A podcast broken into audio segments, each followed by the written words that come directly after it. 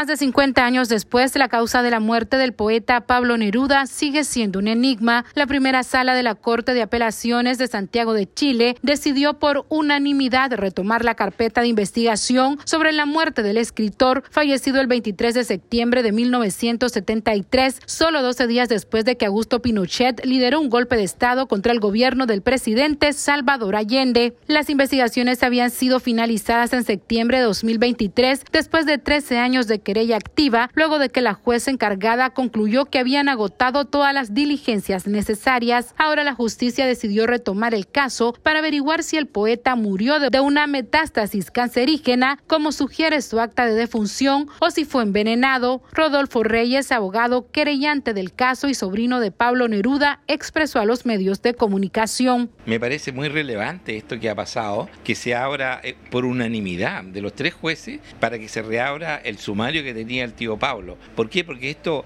nos alienta y que se hagan la, todos los exámenes que corresponden en esto y que habían quedado afuera. Entre los procesos a realizarse tras el reciente fallo de la justicia chilena está un nuevo peritaje al certificado de defunción del ganador al Premio Nobel de Literatura en 1971, además de un exhaustivo análisis alrededor de las conclusiones de los grupos de expertos y universidades internacionales que revelaron la presencia de una bacteria en el cuerpo de Neruda, la cual pudo haber sido la verdadera causa de su muerte. Esta fue una actualización de la sala de redacción.